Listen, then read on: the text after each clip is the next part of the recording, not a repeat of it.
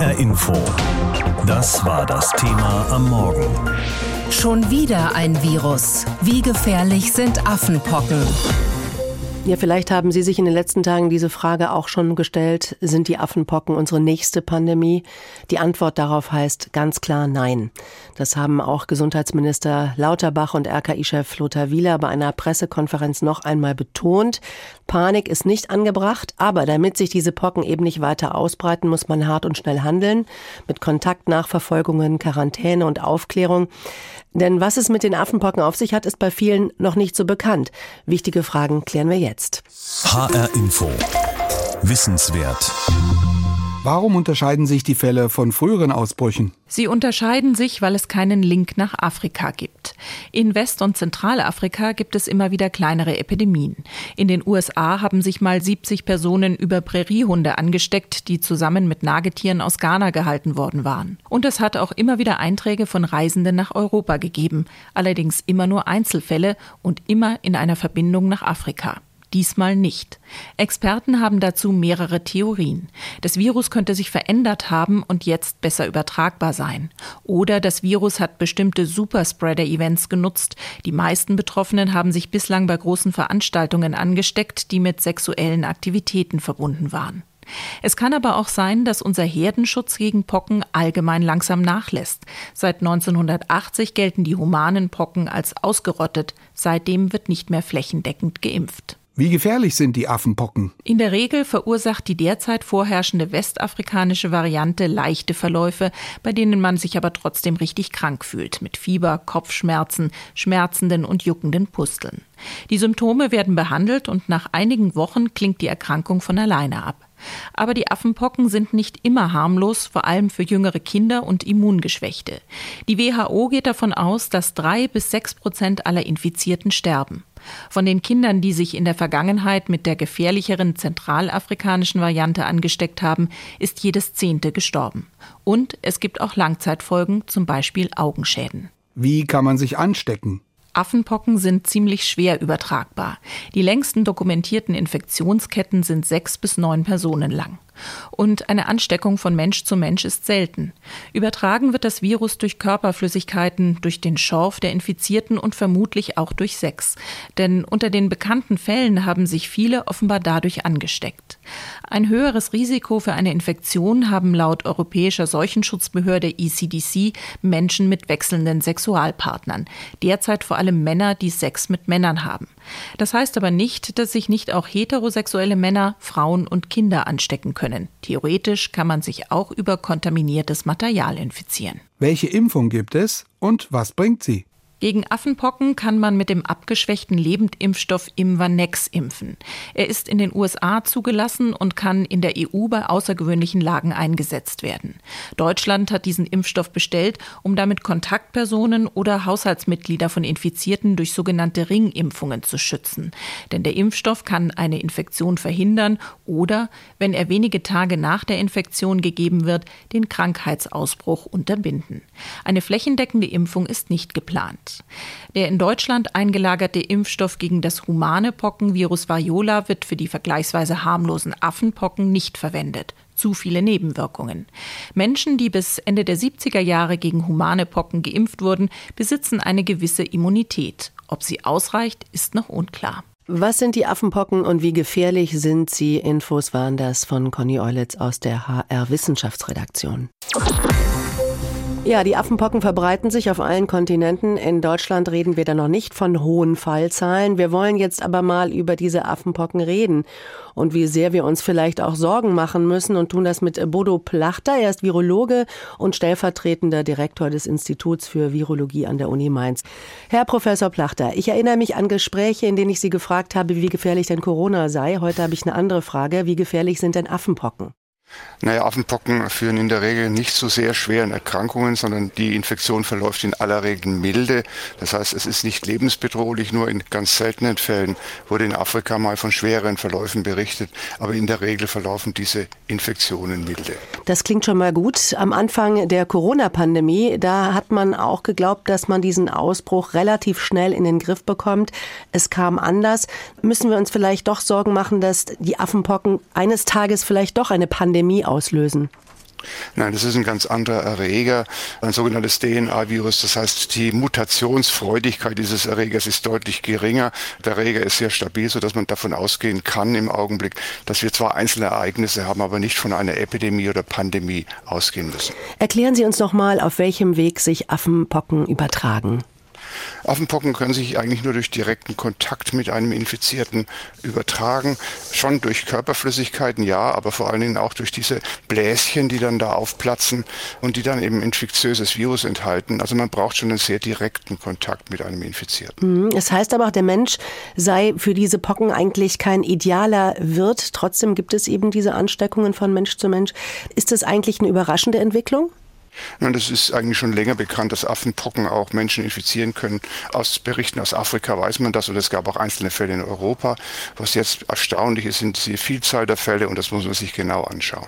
Welche Schutzmaßnahmen halten Sie denn dafür angebracht? Also ist eine Isolation der Erkrankten und der Kontaktpersonen sinnvoll, wie das ja in vielen Ländern, auch in Deutschland vorgesehen ist? Also in Deutschland sagt der Bundesgesundheitsminister, drei Wochen Quarantäne wäre schon eine gute Idee. Ja, das ist richtig. Natürlich, solange diese Menschen infektiös sind, sollten sie in Quarantäne sein oder Kontaktpersonen-Isolation. Aber damit kann man auch diese Infektketten in diesem Fall auch sehr gut unterbrechen. Das heißt also, das ist eine Maßnahme, die sicherlich zielführend ist und die man jetzt auch konsequent umsetzen sollte. Bei Corona haben wir mal vom Impfen geredet, das wollen wir jetzt auch mal. Was halten Sie von einer Schutzimpfung und für wen wäre die sinnvoll?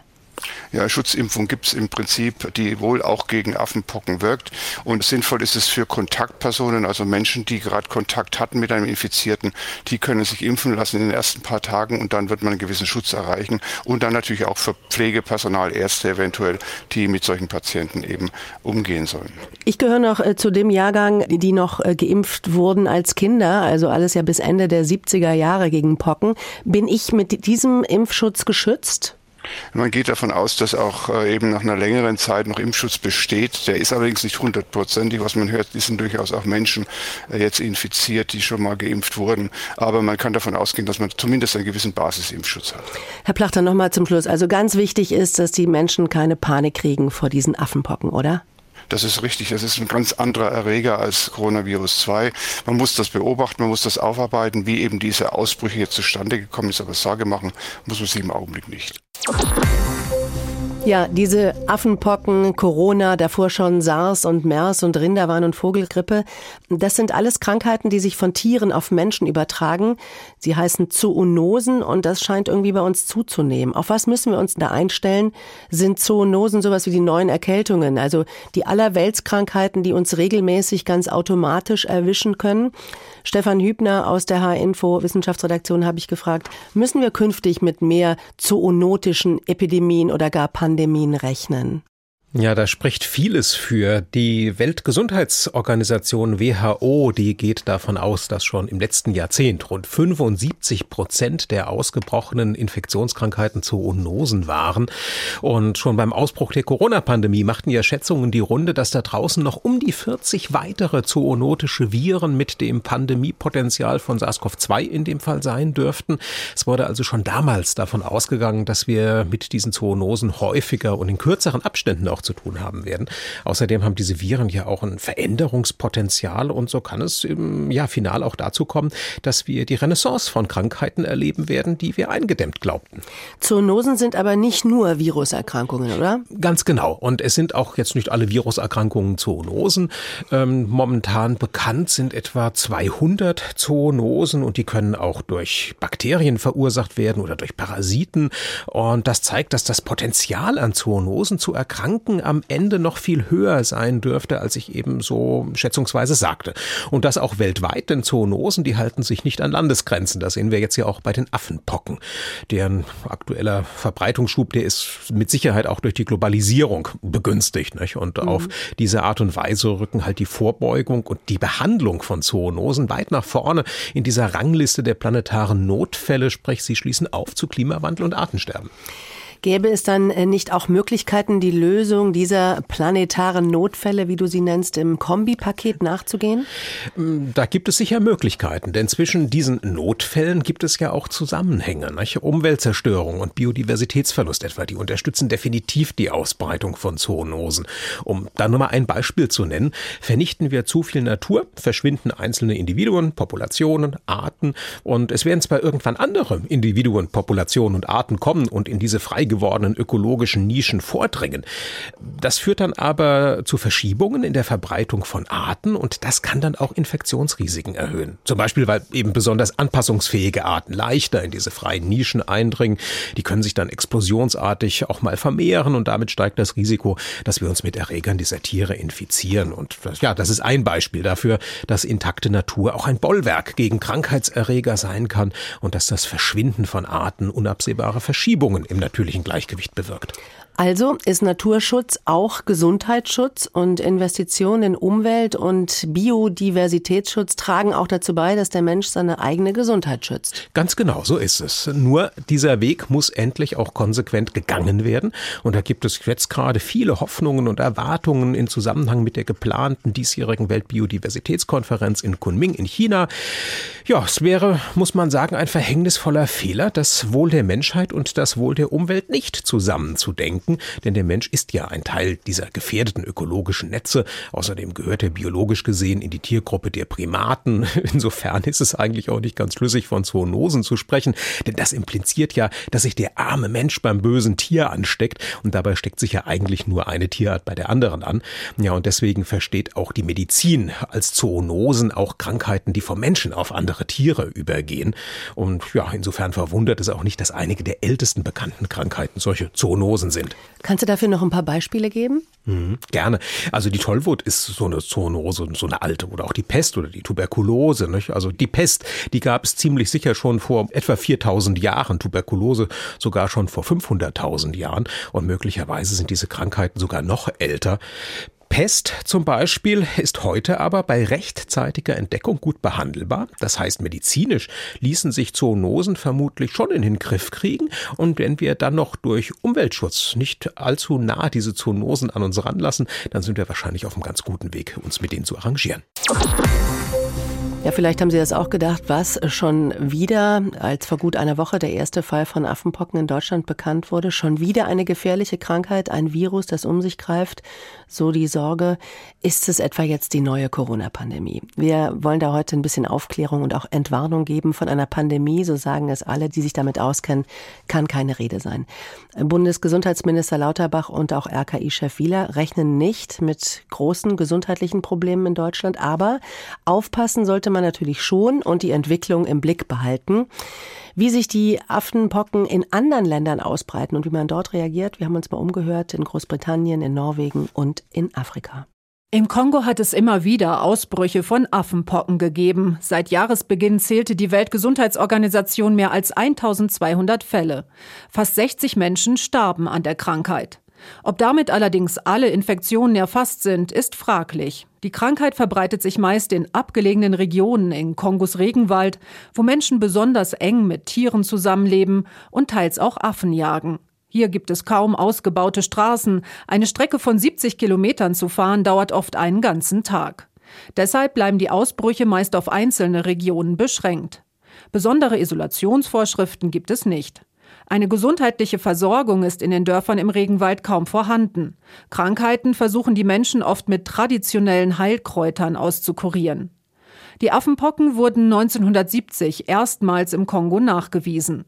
Die Virusvariante, die hier verbreitet ist, hat eine höhere Sterblichkeitsrate als die Variante aus Westafrika. Durchschnittlich überlebt jeder Zehnte die Infektion nicht. Mediziner weisen aber darauf hin, dass sich diese Zahlen nicht auf Länder mit einer besseren Gesundheitsversorgung übertragen lassen. Studie Ost- und Zentralafrika, Antje Dikans.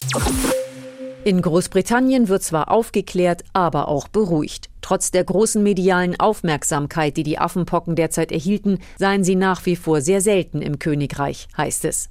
Bis gestern wurden 90 Fälle gemeldet, 85 davon in England, drei in Schottland und jeweils einer in Wales und Nordirland. Vor allem homosexuelle und bisexuelle Männer sind dazu aufgerufen, auf etwaige Symptome zu achten, denn sie scheinen stärker als andere Bevölkerungsgruppen betroffen zu sein. Im Fall von Hautausschlag oder plötzlich auftretenden Wunden soll ein Arzt kontaktiert werden. Bei bestätigten Fällen informiert der Dienst zur Prävention von Infektionskrankheiten gefährdete Kontaktpersonen. Besteht die Gefahr einer Infektion, wird den Personen geraten, sich für 21 Tage zu isolieren, in jedem Fall aber auf Reisen zu verzichten und Kontakt mit Schwangeren, Kindern und jenen Personen zu vermeiden, die ein geschwächtes Immunsystem haben. Der Gesundheitsdienst bietet engen Kontaktpersonen von Infizierten zudem eine Pockenimpfung an, da diese auch einen guten Schutz gegen Affenpocken bietet. Aus London, Imke Köhler.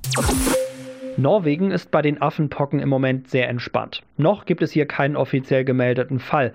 Nur bei einem Menschen, der ausgereist ist, wurde später das Virus festgestellt. Sollte sich aber jemand hier anstecken, muss die Person in Isolation, zu Hause oder im Krankenhaus, solange wie sie ansteckend ist. Abgesehen davon gibt es in Norwegen aber keine weiteren Regeln oder Empfehlungen.